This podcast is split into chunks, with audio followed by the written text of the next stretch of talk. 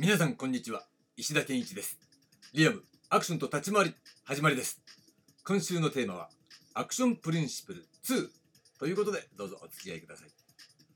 はいえー、昨日のテーマはですね、えー、自社運動量発生原則とはということでした。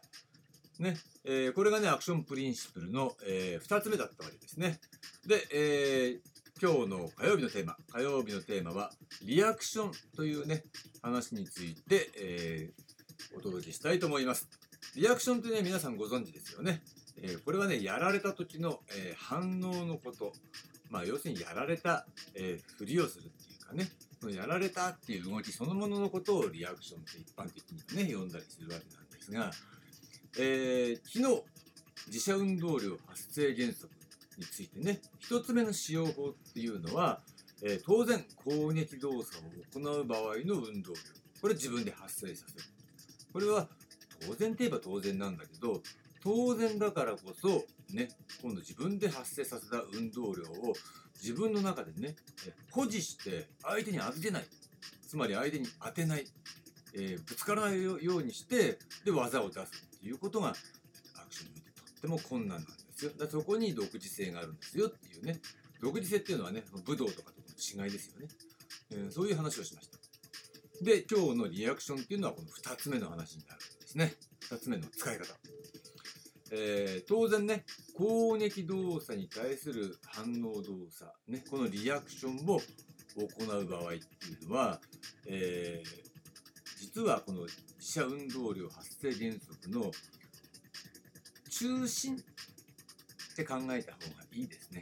えー、っていうのはだからね、自分で攻撃する運動量を自分で発生させるのは当たり前じゃねえかっていうのはそれは当たり前だから置いといてっていうことね。本当はそれどこでも使うから何やるんだって自分で運動量発生させるんだけど、えー、ポイントとしては自分で発生させているわけではない本来だからね。えー、そうでない運動量を自分で発生させるっていうところに、えー、特別扱いする。ね、うん、そこにっていう必要があるわけなんですよね。でどういうことかっていうとまあ分かってる人は当然分かると思うんですけどね。本来だったら、えー、例えばぶん殴られてぶっ飛ぶっていうようなねシチュエーションは本来ならば相手から、えーえー、もらってるはずの運動量っていうのがあってその運動量をもらってバーンとあ後ろに飛んでるってことがあるわけです。よね。当然でしょ。だってその人の持ってる、殴る方の持ってる全身の運動量っていうのが、このパンチならパンチに全て乗っかってきて、バーンと顔面にヒットすることで、その運動量が顔面を伝わって、殴られた方に伝わる。全身に伝わる。その結果、え、その運動量をもらって後方にぶっ飛ぶ。運動量の、ね、移動が行われてるわけですよ、実際はね。もうリアルにえー、そういう現象があったとしたらね。だけど、それなしで、あたかもそうであるかのように見せなければならない。そこで自分の本来なら相手の運動量をもらってるところをそれなしで自分の運動量だけで行う。それ難しいでしょ。大変でしょ。ね。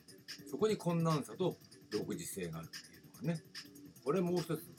えー、アクションのね、非常にその武道とかね、そういう実際の組み手の試合みたいなものと全く違うところね、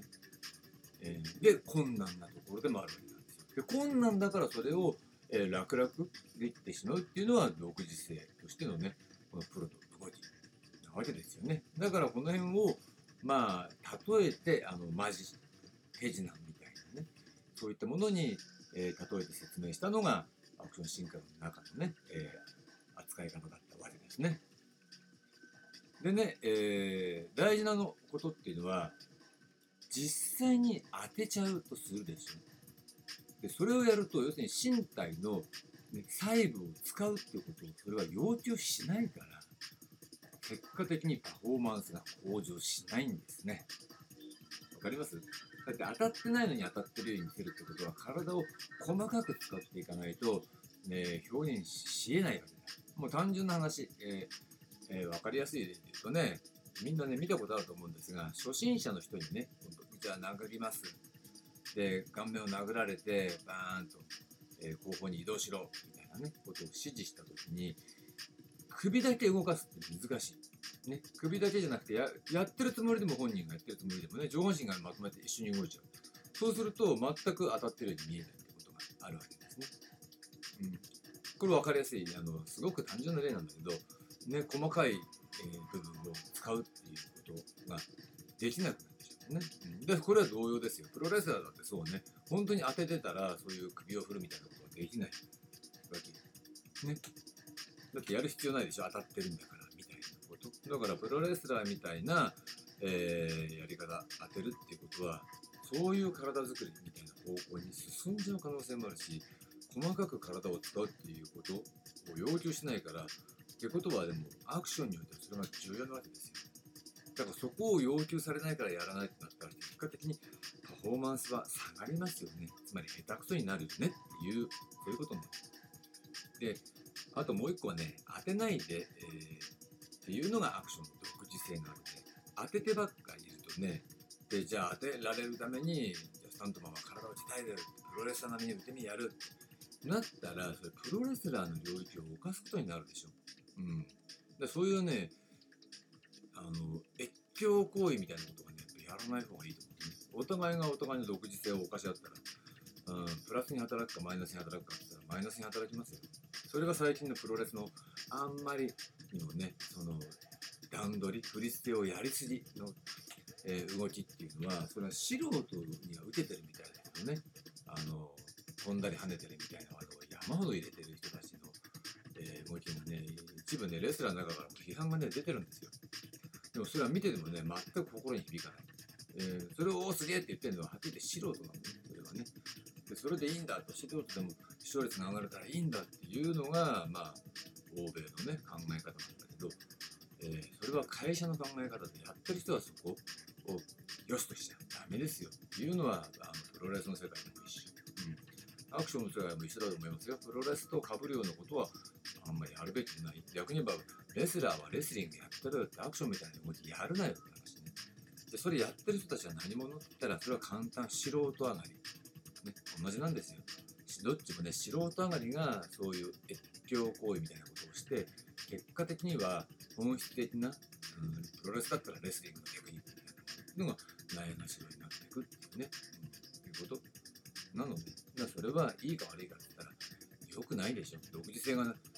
あのどんどんどんどん低くなっていくんだからで独自性が低くなるってことは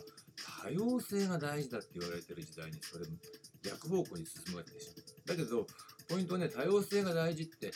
えー言われるってことは多様性がないから多様性が大事だって言われるっていうそういう逆説的なね、えー効果としてそういった、声が上がってるってことも押さえておくべきなんでしょうね。で特にね、えーリアクションについては技術的にはアンナチュラル